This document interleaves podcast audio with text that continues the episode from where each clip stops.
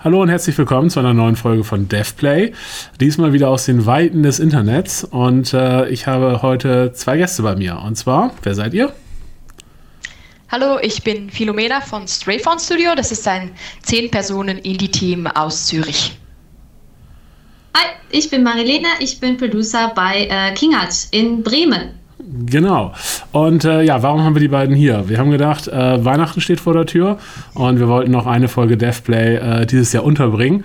Und wir haben gesagt, ähm, Weihnachten, Weihnachtsfeiern, die Weihnachtsfeier der Gamesbranche in Deutschland, das ist der Entwicklerpreis. Da treffen sich einmal im Jahr im Dezember in Köln äh, Entwickler und ähm, zeichnen andere Entwickler aus für besonders gute Spiele, für Grafik, für Sound, für Game Design, für all diese wunderbaren Sachen. Und ähm, nicht, von äh, nicht von ungefähr sind die beiden hier. Nämlich ähm, Phänomena war oder ist die große Gewinnerin des Abends, kann man sagen. Ihr habt äh, Spiel des Jahres gewonnen und äh, auch sonst noch, ich glaube, drei andere Preise abgeräumt. Und äh, Marilena war in der Jury, äh, das heißt, die kann ein bisschen erzählen, wie war es auf der, auf der anderen Seite. Wie kommt es dazu oder wie wird, wie wird ausge, ausgelost, wer ein, äh, einen Preis gewinnt oder eben nicht ausgelost. Ähm, ja, aber vielleicht erstmal, ähm, erzähl mal, wie seid ihr dazu gekommen, das, das Spiel zu entwickeln? Ihr habt ja Wandering Village, das ist äh, euer Spiel, aber auch nicht das erste, was ihr gemacht habt, ne? Genau, The Wandering Village ist jetzt unser drittes Spiel. Dieses Mal ist es ein City Building Simulation Game geworden sieht so aus, als würde unser Studio einfach sehr gerne Simulationsspiele und simulationsnahe Spiele entwickeln. Das erste war ein Turn-Based Strategy Simulation Game. Äh, Nische Genetic Survival Game hieß das. Das zweite, Nimbatus the Space Drone Constructor, ist ein Action Simulation Game. Dieses Mal gab es ein City Builder Simulation Game. Und ähm, damit seid ihr raus oder seid ihr im Early Access oder was ist äh, aktuell der Stand? Wir haben das Spiel jetzt im September Early Access rausgebracht und werden jetzt sicher noch ein Jahr oder sogar zwei Jahre weiter dran arbeiten. Ah, cool. Und es war, glaube ich, auch ein, äh, ein Kickstarter, nicht wahr? Genau, wir haben bis jetzt alle unsere Projekte gekickstartet und dann auch noch einmal einen kleinen Merch äh, Plüschtier-Kickstarter gemacht. Das war jetzt unser vierter Kickstarter. Bei uns gehört das so zum Risikomanagement eines Projekts, weil wir halt von der Idee bis zur Vermarktung eigentlich alles selber machen und auch alles intern finanzieren, also ohne Publisher und so weiter. Und da müssen wir uns sehr gut überlegen, wo wir unsere nächsten drei Jahre Entwicklung reinstecken, gerade auch, weil das in Zürich gar nicht so billig ist. Ja. Ja, kann ich mir vorstellen. Zürich erstens sehr teuer und zweitens äh, habt ihr ja auch keine, nicht die Games-Förderung oder ich sag mal die, die deutsche Games-Förderung zumindest. Ich weiß nicht, ob, ob, es in der Schweiz was anderes gibt. Aber ähm, wie, wie, wieso gewinnt ihr überhaupt den deutschen Entwicklerpreis? Wie kommt das? Hast du, weißt du das? ja, weil sie uns mitmachen lassen, ne? Beim deutschen Computerspielpreis dürfen wir ja zum, zum Beispiel gar nicht mitmachen, aber Finde ich super, dass der Deutsche Entwicklerpreis eben die ganze Dachregion, also auch die Schweiz und Österreich, einbezieht. Das war jetzt übrigens, habe ich dann nachgelesen, innerhalb von den letzten vier Jahren der zweite Preis, der nach Zürich gegangen ist. Ne? Yeah. Mit Far Loan Sales mit 2018 also guter Track Record für Zürich hier. Und dieses Jahr war noch besonders, das haben noch ein paar Österreicher abgeräumt. Also ich glaube, äh, da sind mehr Preise nach Österreich und in die Schweiz gegangen äh, als nach Deutschland. Und wer ist schuld? Marilena. Marilena. genau. Oh, ups. nee, wie läuft das? Ja. Ähm, also das Ganze ist ja eine, eine äh, es gibt eine Jury und ähm, genau. die, die stimmt irgendwie darüber ab, äh, wer Preise gewinnen soll. Aber ist das so, dass jetzt irgendwie, äh, es gibt eine lange Liste und da gibt es zehn Preise mhm. und dann ähm, stecken alle die Köpfe zusammen und sagen, okay, wer soll welchen Preis gewinnen oder wie wird das genau. organisiert?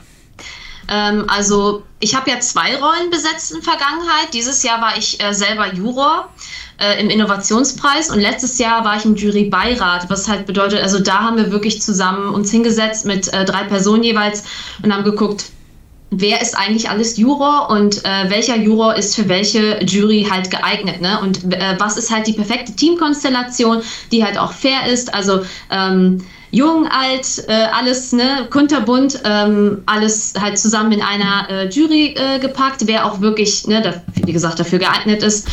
Äh, Spreadsheets dafür fertig gemacht, Unterpunkte äh, für zum Beispiel bestes Game Design, ähm, Keys ausgeteilt. So, das sind jetzt die Bewertungskriterien. Also zum Beispiel, was ist am Game Design super gut, äh, was ist an der Präsentation super gut. Und das sind dann die Punkte, die man als Juror einträgt in diesem Spreadsheet. Muss dann noch eine ähm, Begründung als Feedback abgeben, warum man äh, das Game so bewertet hat in diesen Unterpunkten. Äh, und dann wird dadurch das Average gezogen. Ähm, und dann geht es danach in ein Gespräch zusammen äh, mit den anderen Ju äh, Juroren. In Vergangenheit, meines Wissens nach, da war ich noch nicht Teil des äh, Entwicklerpreises als Juror, ähm, gab es immer diese Jurytreffen. Jetzt läuft es meistens auch alles digital und auch ähm, sehr, sehr viel organisierter. Ähm, und somit ist es dann einfacher, sich ähm, länger darüber auszutauschen. Und äh, ja, also so viel erstmal zur Be Beiratsarbeit. Und als Juror selbst, ähm, ne, du bewertest die Spiele und ähm, berätst dich dann mit deinen äh, Kollegen und schaust, was, äh, ne? also stimmt das mit den Kriterien alles zu und. Ja. Ähm, ich glaube, beim äh, Entwicklerpreis war ich, glaube ich, noch nie in der Jury. Ich war beim Computerspielpreis ein paar Mal dabei. Und ist es beim Entwicklerpreis auch so, dass ähm, es dann immer so, so Dreiergruppen oder kleine Gruppen gibt, die sozusagen für einen Themenbereich sozusagen zuständig sind? Und es ist nicht so, dass irgendwie alle über alles abstimmen, oder? Nee, also äh, wir haben ja, also es gibt verschiedene Kategorien und dafür haben wir immer eine Gruppe aus ungefähr fünf bis neun äh, äh, Juroren. Beim Game Design zum Beispiel waren es letztes Jahr sechs, ähm, beim Sound waren es dann fünf, das war dann eine etwas kleinere Gruppe, aber drei sind es eigentlich nicht, das ist eine viel größere Gruppe. Ähm, genau, und allgemein äh, stimmt man dann so zusammen ab. Und äh, der, der Grand Preis, also der, der, das beste Spiel, ist dann das, wo halt ähm, jeder Juror äh, abstimmen kann, was ist für mich meiner Meinung nach das beste deutsche Spiel. Also da stimmt jeder ab. Ansonsten in jeder Kategorie ähm, gibt es dann einen Juror für eine Kategorie. Ja, okay, verstanden. Ähm, Philomena, wie wichtig ist sowas für euch? Ist das irgendwie einfach nur so ein hübscher das nimmt man mit und ist ganz gut oder hat das auch irgendwie, ich sag mal, mehr Bedeutung darüber äh, hinaus, was zum Beispiel ähm, Wahrnehmung angeht oder vielleicht auch wirklich ganz hart äh, Verkäufe.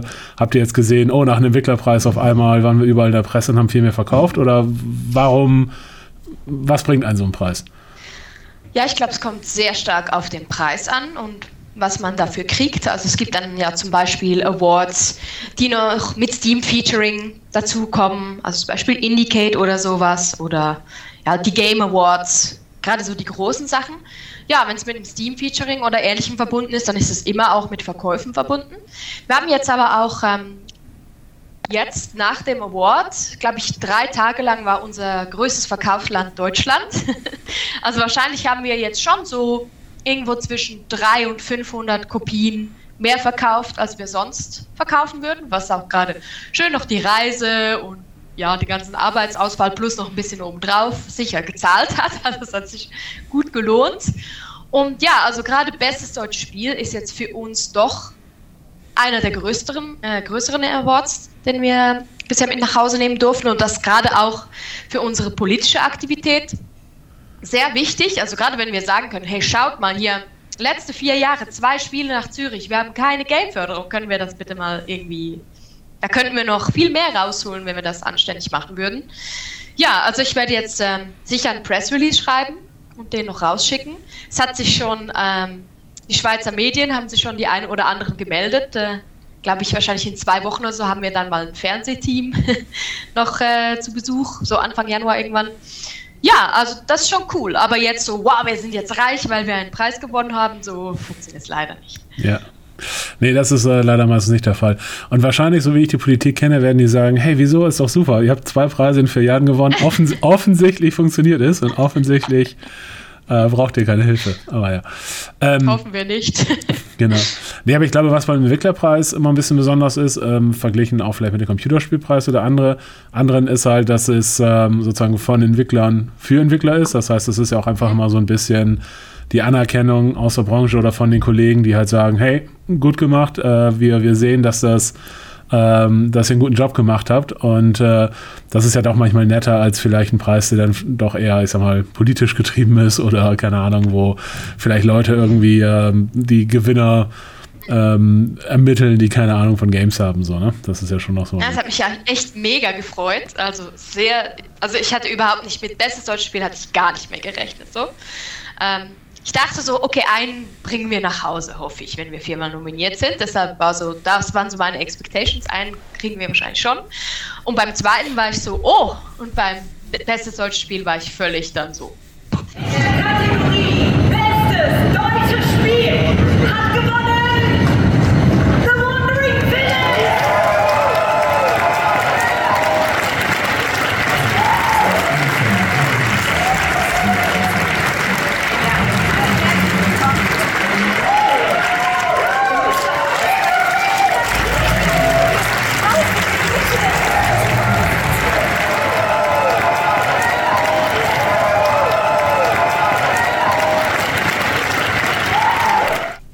Also ich meine, es war mega schön. Ich kenne auch viele dieser Leute schon seit Anfang meiner Karriere, sage ich jetzt mal. Äh, viele damals auch noch, als ich im Studium war und zum ersten Mal an so kleine deutsche Events gekommen bin, lokale kleine Events. Und ich glaube, das war für die Leute auch cool. So, oh, guck, jetzt ist sie zehn Jahre älter als damals. Und das deutsche Spiel gewonnen. Das war so ein bisschen das Feeling, das ich gekriegt habe. Ja. aber ich glaube, das ist auch tatsächlich bei, bei euch, aber auch ähm, ähm, letzte Woche waren, waren die Jungs von äh, Tukana bei uns, die die Dorfromantik mhm. gemacht haben. Und man man drückt immer so ein bisschen die Daumen für die, für die kleineren Entwickler oder auch vielleicht manchmal für die Underdogs, weil man halt so das Gefühl hat, ah, das ist super, man, die, die freuen sich da vielleicht mehr drüber als andere und, und ich glaube, das kann man, äh, kann man auch nicht so ganz ablegen. Äh, ne? Übrigens, äh, Marco, mhm. wer, äh, der mit mir auf der Bühne war, ähm, der für uns Marketing macht, macht auch für Tukana Marketing. Ja, das ist wahrscheinlich der einzige Mensch, der jetzt innerhalb von zwei Jahren zweimal mit seinem Team bestes deutsches Spiel gewonnen hat. das ist für ihn auch so. Äh. ja, der sucht sich, der sucht sich offensichtlich die richtigen aus. Ja. Absolut.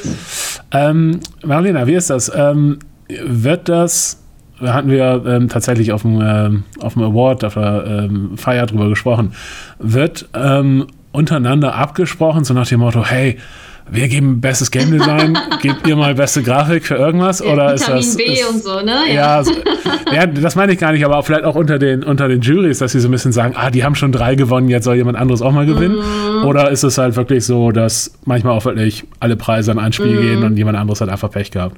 Ja, also ich glaube, ähm, dadurch, dass das alles digital stattfindet und halt halt auch eher abgekapselter, ne? Und die Juroren jetzt halt quasi mehr so unter sich sind und eigentlich nicht mitkriegen, was die anderen Jurys machen, was ja anders war früher vor mehreren Jahren, wo sich dann alle eigentlich zum Jurytreffen ne, getroffen haben und dann mal bei anderen nur so geguckt haben und durch, ah ja, ihr macht ja hier bester Sound und ah, ja, ja, hier, ne? Und dann, dann ist da vielleicht dieser unterschwellige, dieser, dieser, dieser Einfluss, der, ne, den man eigentlich nicht so ähm, rüberbringen möchte, aber das kommt dann halt so ein bisschen, ne?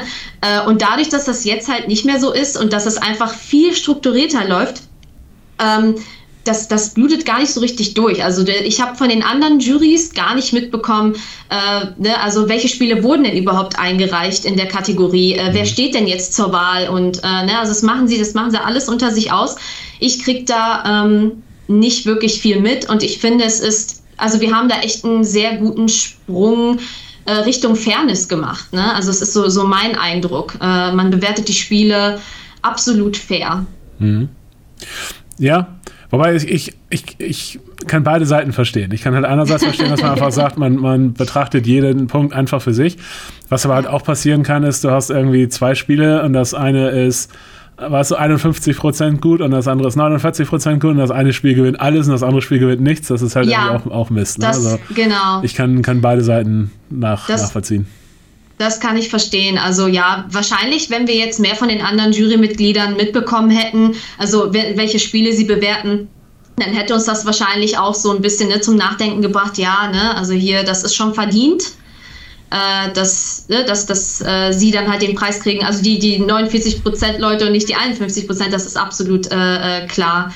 Ähm, ich glaube, das ist schon noch, das wird noch beachtet, auch gerade wenn es äh, bei Einreichungen geht, ne, Indie versus dann ne, viel größere Studios, dann wird auch ne, geguckt, so ja, ne, klar, da ist jetzt viel mehr Budget ein, äh, involviert, das sieht natürlich super aus, ne, aber hier ist dann nochmal Also wir versuchen uns dann immer mit diesem Mindset darauf einzustellen, äh, das sind Indies und mit dem, was sie haben, haben sie einfach verdammt gute Arbeit geleistet und da denken wir, dass sie diesen Preis dann halt definitiv verdient haben. Ja, ja. Äh, ja, wir waren mit zwei Leuten da und wir saßen mit den, mit den äh, Corvus-Leuten am Tisch und ich glaube, die waren viermal nominiert und haben, haben nicht einen Preis abge, abgeräumt. das kommt halt auch immer dazu. Ich weiß noch, ich hatte früher immer ja. eine, eine Wette mit, mit äh, Björn von, von Piranha Bytes laufen, äh, wer von uns mehr Preise verlieren kann. Weil äh, wir hatten äh, eine Zeit lang, waren wir, ich sag mal, 20 Mal oder sowas nominiert worden, hatten, glaube ich, einmal gewonnen. Und äh, die so ähnlich, also ähnlich schlechte Zahlen. Aber jetzt haben wir leider die letzten Jahre äh, zu viel gewonnen. Das heißt, die ganze oh, Quote, okay, ja. die ganze Quote ist im Arsch und jetzt ist, ist entschieden. Ja, das, das war ja bei, bei, bei Zwerge so, ne? Ihr ja. wart da ganz oft nominiert und dann, aber Bestes Studio, ne? Regelmäßig abgeräumt. Auch, auch zu Recht, meiner ja, Meinung nach. Aber, aber auch, auch erst danach. Also wie gesagt, wir hatten tatsächlich eine Zeit lang war das so ein Running Gag, weil wir waren dann manchmal, keine Ahnung, fünfmal nominiert und nicht mhm. einen gewonnen. Wir haben, glaube ich, bisher immer noch keinen Computerspielpreis gewonnen, glaube ich. Ich bin mir nicht ganz sicher. Oder vielleicht mal einen. Ja, aber es, es war halt. Das wird sich hoffentlich bald ändern. Genau. Weiß noch, das erste Spiel, unser erstes großes Boxspiel, was wir gemacht haben, uh, The Book of Unwritten Tales, da gab es damals noch ähm, einen weiteren äh, äh, Preis, die, die Lara hieß das, glaube ich. Und da waren wir insgesamt zwölfmal nominiert in dem Jahr und haben nicht einen gewonnen. Oh. oh. Aber naja, gut. Ähm, ähm, allgemein nochmal vielleicht zur, zur Entstehung von, ähm, ähm, von The Wandering Village. Ähm, wie, wie, geht ihr da so ran? Also ich sag mal, ihr, ihr seid äh, erstmal wie groß vom, vom Team her? Zehn Leute. Zehn Leute. Und ähm, ihr habt das komplett sozusagen auf, auf eigene Rechnung erstmal entwickelt und habt dann einen Kickstarter gemacht und das ist ja alles auch relativ viel Risiko, ne? Mhm. Absolut. Also wir haben jetzt so ich gebe auch gleich, äh, dies, also jetzt im März, einen GDC-Talk zu dem mhm. Thema. Deshalb habe ich mich jetzt sehr vertieft damit auseinandergesetzt. Wir haben nämlich so aus Versehen eigentlich eine Arbeitsweise entwickelt, die, glaube ich, noch gut auf dieses Risiko angepasst ist. Nämlich wir machen immer, erstmal haben wir eine Idee. Ne? Die muss das ganze Team cool finden. Das ist schon mal ein gutes Zeichen. Zehn von zehn Leute finden, das ist eine gute Idee, dann ist es wahrscheinlich schon mal eine gute Ausgangslage.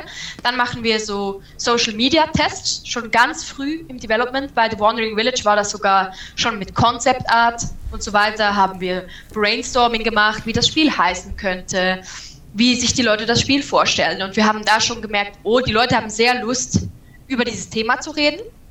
Das war schon mal ein gutes Zeichen. Und dann hatten wir schon mit einem ziemlich frühen 3D-Mockup äh, einen semi-viralen Tweet mit so 500, 600 Retweets, nur mit einem Screenshot und dann waren wir so, hm, okay, nicht schlecht, machen wir mal weiter. Und dann, also das, das ist der erste Schritt, den das Spiel dann so überschreiten muss. Und dann kommt die Crowdfunding-Kampagne. Äh, und wenn das auch gut funktioniert, dann einfach weitermachen bis Minimal Viable Product. Wir wollten das Spiel eigentlich schon ein ganzes Jahr früher rausbringen. Und ähm, haben dann aber gemerkt, uff, wir haben zu viel Hype. also das ist ein schönes Problem, aber bei uns waren unsere Early Access Releases bis jetzt immer sehr, sehr klein, also dann so zwei, drei Stunden Spielzeit oder so. Und hier haben wir gemerkt, hm, das hat jetzt schon irgendwie, also zu dem Zeitpunkt dann schon so 200.000, 300.000 Wishlists und dann so, äh, ich glaube, da müssen wir jetzt was liefern, weil sonst werden initial sehr viele Leute sehr enttäuscht sein. Mhm. Und dann mussten wir auch noch Loka machen, das machen wir eigentlich auch erst während dem Early Access. Und dann haben wir wirklich einfach unsere ganzen Ersparnisse, die wir noch hatten, genommen, da reingesteckt und zu dem Zeitpunkt, als das Spiel rausgekommen ist, war das Konto auf Null. Aber ich meine, wir haben das Risiko immer so eingestuft, so okay, Jetzt sind wir bei 500.000 Wishlists. Es wird wohl nicht weniger als 20.000, 30.000 Einheiten verkaufen. Ja. Außer irgendwas geht ganz krass schief. Aber genau, das ist immer so, diese Steps muss das Spiel durchgehen. Und dann, wenn es im Early Access ist und solange es profitabel ist, kann es so lange im Early Access bleiben, wie es profitabel ist und Spaß macht. Ja, und ja. dann läuft es meistens langsam aus. Dann und geht ins nächste Projekt über. Ja, ich glaube, das ist echt nicht, nicht, ähm, nicht die schlechteste Variante für gerade für kleine Teams, weil ich sag mal, wenn es nicht so toll gelaufen wäre, dann hätte man auch irgendwann sagen können, okay, wir machen es ein bisschen kleiner und wir, genau. gehen aufs nächste. Ähm, es ist halt nicht so, irgendwie man setzt alles auf eine Karte und arbeitet da irgendwie drei Jahre dran und dann, tata, hier ist das Spiel und kein Schwein interessiert. Genau. so, ne? sondern man hat immer so ein bisschen dieses Gefühl, okay, wie, wie läuft es, ne? Mhm. Und es ist interessant, was du sagst mit, mit Social Media und da schon früh irgendwie ähm, abklopfen, ob es, ob es äh, Interesse gibt oder nicht. Weil ähm, ich glaube, dass das ähm, bei eurem Spiel natürlich einfach erstmal dieses, dieses, dieses riesige Monster oder dieses, dieses riesige, diese riesigen Dinosaurier war. Und alle halt erstmal so, hä? Was ist das? Mhm. So, ne? Und genau. das kann halt schon reichen, wenn das einfach so dieses erste, okay, weil ich sag mal, wenn es einfach nur ein Aufbaustrategiespiel gewesen wäre, dann hätte es halt einfach ähm, sehr viel weniger Aufmerksamkeit natürlich auf sich gezogen, ne? Und ich glaube, dass das halt, ähm, interessant ist, weil wir hatten das ja so ähnlich bei, bei Iron Harvest mit den, ähm, mit den Artworks von, von Jakob. Das war halt auch so, dass alle mit, hä? Was ist das? Wieso, wieso ist da ein Roboter? So, hä? Und ähm, das ist, glaube ich, einfach, einfach super wichtig, ne? Ah, das ist schon interessant. Ja, cool. Aber wir haben auch noch, vielleicht noch ganz kurz, ja. was dann auch noch Teil ist äh, dieses Kurses, ist direkt kurz nach dem Kickstarter schon anfangen mit den Bäckern Beta-Testing zu machen und dann vorzu mehr Leute dazu nehmen, meistens irgendwie kombiniert mit einem Newsletter-Sign-up, dass man die sich auch wieder einschreiben, mhm. anschreiben kann. Wir haben dann etwa zehn Monate lang Beta-Testing Lauf gehabt und bei jeder neuen Version wieder so Fragebogen drin um zu gucken, ob wir uns langsam in eine bessere Richtung entwickeln. Was mhm. sind noch die größten Probleme, damit wir so auch einigermaßen gewährleisten können, dass das Spiel nicht dann 500.000 Wishlist hat, aber total keinen Spaß macht. Ja, ja. auch, auch das, glaube ich, super, super clever, weil ähm, man, man verliert manchmal ja selber so ein bisschen den Blick, ne? weil, weil man mhm. so tief drin steckt, dann, wenn da einfach mal komplett neue Leute drauf sitzen, setzen und die Feedback geben lassen, das, das ist immer sehr viel wert. Genau. Ja, cool. Aber das heißt, äh, hat sich ausgezahlt. Ihr habt den, äh, den Entwicklerpreis abgeräumt oder gleich mehrere. Äh, das Spiel verkauft sich gut und insofern äh, super Sache. Freut mich sehr für euch. Und äh, ja, ich hoffe, das war für die Zuhörer oder Zuschauer auch interessant. Äh, wie immer, wenn ihr Fragen, Kommentare habt oder einfach mal Themen vorschlagen wollt, über die wir zukünftig vielleicht mal sprechen sollen, äh, gerne unten in die Kommentare. Und ansonsten, uns gibt's bei der GameStar, uns gibt's auf YouTube, überall da, wo es Podcasts gibt. Und wir hören uns wieder im neuen Jahr. Macht's gut. Bis dann. Tschüss. Tschüss.